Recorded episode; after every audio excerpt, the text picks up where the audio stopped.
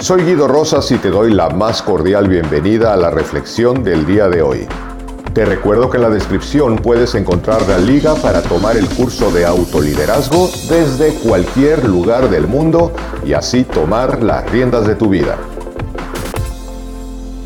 Hola amigos de autoliderazgo, el día de hoy vamos a hablar acerca de la envidia y la malicia que puede provocar la envidia.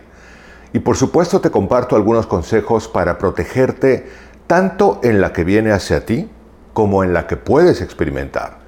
Porque desde que el mundo es mundo y desde que existe la especie humana, existe la envidia y existe la malicia. Si nosotros nos vamos a uno de los libros más antiguos, como la Biblia, podemos ver desde la historia de Caín y Abel cómo Caín siente envidia por su hermano y termina matando a su propio hermano. Pero a pesar de ir de esa historia al momento presente que estamos viviendo, la realidad es que la envidia existe y por supuesto la malicia. Generalmente cuando yo pienso en la envidia, pienso en otra parte que es la admiración. Y si has visto alguno de mis videos respecto a cuando hablo de la envidia, siempre digo que la envidia puede ser humano sentirlo, pero uno puede recanalizarla cuando acepta que siente envidia y puede enfocarse en tornar la admiración. Es decir, la envidia suele ser destructiva y suele llevar a descalificar a otra persona. Luego entonces, cuando estoy viendo, por ejemplo, un éxito ajeno, es muy probable que desde la envidia yo descalifique a la persona, justifique su éxito, intente devaluarla ante los demás y cosas por el estilo.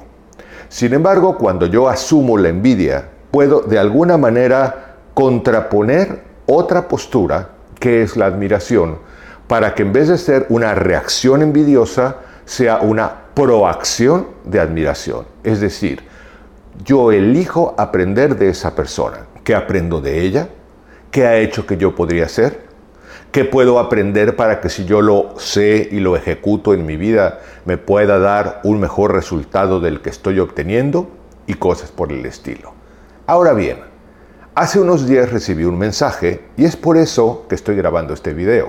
La persona que me escribió me decía que, por lo que entiendo, porque fue muy breve el mensaje, pero se fue a vivir a Estados Unidos le está yendo bien, está progresando, evidentemente está trabajando, porque yo creo que todas las personas que de alguna manera migran de México a Estados Unidos es porque están buscando una vida mejor. Sin embargo, me pidió que yo hablara acerca de la envidia y la malicia y me pareció muy interesante porque yo no lo había visto realmente desde esa perspectiva. Hay cinco cosas que yo propondría a una persona que está prosperando, que está mejorando en su vida, que las cosas están yendo mejor y que de alguna manera tenga que lidiar con la envidia de otras personas, porque hay que entender algo, no está en mi control la envidia ajena. Cuando yo siento envidia, yo puedo asumir la responsabilidad de lo que siento y, como he dicho, de alguna manera cambiarla por admiración. Pero cuando otra persona siente envidia por mí, no está en mi control manejar los sentimientos y las emociones de, esa persona. Y si por supuesto de alguna manera puede haber una intención maliciosa, incluso en sus comentarios, o en la crítica, o en lo que haga hacia otras personas, tampoco está en mi control. Sin embargo, hay una cosa que me gusta mucho llamada inteligencia emocional. Y cuando una persona va desarrollando su propia inteligencia emocional, empieza a negociar con las emociones de otras personas para gestionarlas de una manera más productiva. En primer lugar hay que entender algo. El primer punto sería, hay que fortalecer nuestra autoestima para asumir que no tenemos el control de otros, pero podemos rescatar nuestro propio valor hacia nosotros mismos y entonces no ostentar lo que de alguna manera vamos logrando en la vida. A veces, desde la propia inseguridad, por ejemplo, o la baja autoestima, cuando empezamos a progresar, no nos damos cuenta, pero empezamos a ostentar. Y entonces, lo que yo propondría a cualquier persona es que evitemos ostentar y que más que nada trabajemos sobre nuestro reconocimiento personal hacia nosotros mismos, siendo discretos. Ahora bien, mi padre decía una frase que a mí me gusta mucho que decía, hijo, hay tres cosas en la vida que no se pueden ocultar, ni el amor, ni el dinero, ni el éxito. Y si bien no se pueden ocultar, al menos si podemos no ostentarlo. Y lo que se vea, pues irremediablemente se va a ver, pero no porque yo lo esté presumiendo para poder sustentar o de alguna manera reforzar mi propia autoestima. El segundo punto sería apartar de tu vida a la gente tóxica. Cuando tú te das cuenta que una persona es tóxica y una manera de detectarlo es sumamente sencillo. Cuando estés sentado con una persona, escucha poderosamente cómo se expresa de otras personas. Si es una persona que habla mal de los demás, que todo el tiempo los critica, que está irradiando su propia envidia y de alguna manera está deteriorando la reputación de otras personas, considera que es sumamente probable que cuando esa persona se levante de esa mesa y se siente en otra, tú serás el tema de conversación. Una persona que está enfocada en validar los valores de otras personas, reconocer los éxitos, aplaudir realmente lo que otro va logrando porque lo nota, porque lo observa y está enfocada en aprender de las cosas buenas, pues probablemente así como te habla de otras personas, lo hará de ti cuando tú no estés presente. Entonces hay que observar y relacionarnos en la medida de lo posible, lo menos posible, con gente tóxica y relacionarnos mucho más con gente nutritiva a la que podamos aportar y que también nos aporte en consecuencia. El tercer punto es que no te compares con los demás. Simplemente sé tú mismo. Cuando una persona no está comparándose con los demás, sufre menos de ese, de alguna manera, esa enfermedad presente que está dándose tanto hoy en día, dejarnos de comparar con los demás, compararnos con nosotros mismos, como me gusta a mí decir, hoy compito conmigo mismo y me supero. Y si la otra persona quiere construir una vida de un millón de pesos, un millón de dólares, un millón de bloques de oro, lo que quiera construir, está bien.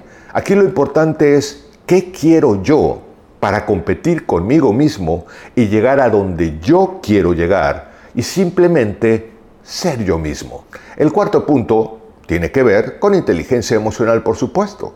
No hay que darle demasiada importancia a las críticas.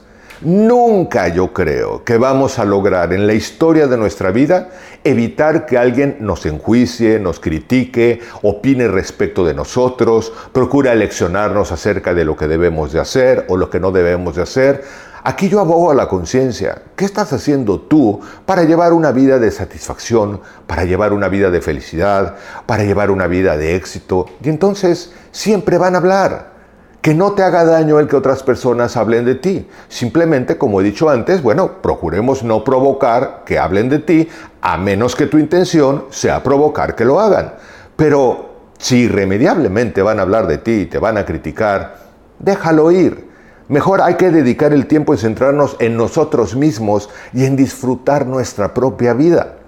Porque si la otra persona está ocupada en su insatisfacción hablando mal de otras personas, bueno, yo me centro mejor en disfrutar mi propia vida más allá de lo que otros puedan decir.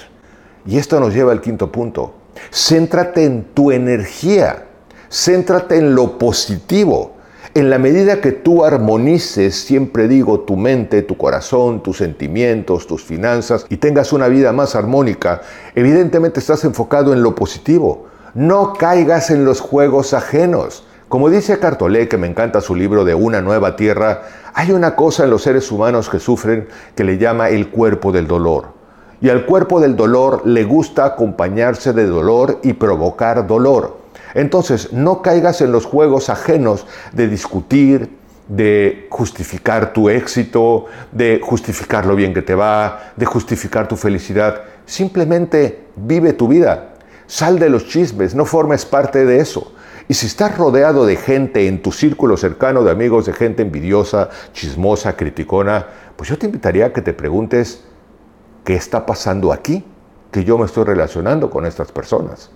¿Qué puedo cambiar yo para que mi vida mejore, para que mejoren mis relaciones y para que realmente sigas buscando construir una vida mejor? Espero que esta reflexión realmente te sea útil y que la reflexión la lleves a la acción y tengas una vida más allá de la envidia, en la satisfacción de admirar, de construir una vida productiva, una vida feliz, una vida exitosa y una vida plena. Bienvenidos tus comentarios, me dará muchísimo gusto leerlos como siempre y te mando un cálido abrazo esperando que nos encontremos en nuestra próxima reflexión. Hasta pronto. Te recuerdo que en la descripción puedes encontrar la liga para tomar el curso de autoliderazgo desde cualquier lugar del mundo y así tomar las riendas de tu vida.